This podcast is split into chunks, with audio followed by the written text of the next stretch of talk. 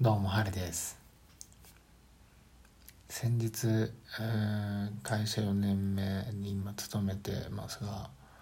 先日ついに退職届を出してきました。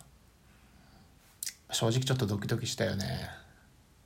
今までやっぱやったことないことをやるってすげえドキドキした。し会社っていうもう盾を忘れるなくすっていうのはとても独特な感情でした。まあなんでこれをわざわざ残したかったかなって思うと、まあ、今後の人生どうなるのかなっていうのを何かしら残したいなっていうところで今の時代発信と記録って同時にできるなってすごい思ってて、まあ、SNS の盛んなこのご時世なので、まあ、文字で Twitter だったりインスタだったりあとは表情で YouTube だったりそして声でこのラジオだったりいいなってすごい思っててそもそもやっぱ好きなことじゃないと 続かないなっていろいろやってきて思ってで今回、えーこのラジオという形で自分の今後の人生過去の人生そしてこれから起こることをまあそういったところの備忘録として残していきたいな。で残すと同時に発信できるっていうところっていいなって思って今日1回目始めてます。この退職で話戻るんですけど退職届を出すっていうところでなかなか人生で自分が経験すると正直思ってなかった。プロフィールでも書いたんだけどやっぱ大企業入った時は正直うわこれからこの会社で上に上り詰めていくんやみたいな。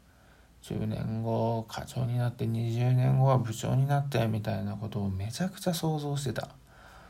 正直めちゃくちゃ想像してたんだけどまあ結果やめたよね。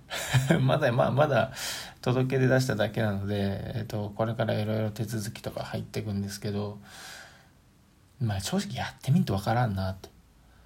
まあおいおいなんでやめたのっていうところについてはまた残していきたいなって思うんですけど正直今の感想としては不安がやっぱ60%ぐらいあるねこの後の人生で。40%ぐらいがやっぱワクワク。なんかすごい足かせが外れたような今気分で仕事してるのですごいフレッシュなワクワクした気持ちで残りの、えー今の会社のあの会社人生を送ってます。これからちょっとどうなるかわからないその不安ってあったんだけど、まあ、今回も大きな決断したかなって自分なりには思ったけど、まあ、今までのの人生もいろいろ決断ばかりの人生だと思うんだよね自分自身。みんなもそうだと思うんだけど。で結局なんか正解なんて後からしか分かんなくて今自分がどう選んだ道って正解なのか正直分からんと思うよ。いや俺もよう分かってないし。ただもう選んだ道正解にするしかないよね。ぶっちゃけ。ちょっとそれがどう転ぶかは分からんなとはあるんだけどもうなんか正解なんてそもそもなくて選んで振り返った後に自分がま赤ペン持って正解だったか不正解だったのか点数つけるだけかなって。でそのいつ点数じゃつけるのっていうところをまあ2年後3年後辞めた時にいつ点数つけるかだけ決めてればいいかなっていうふうに今思ってますちょっと実は今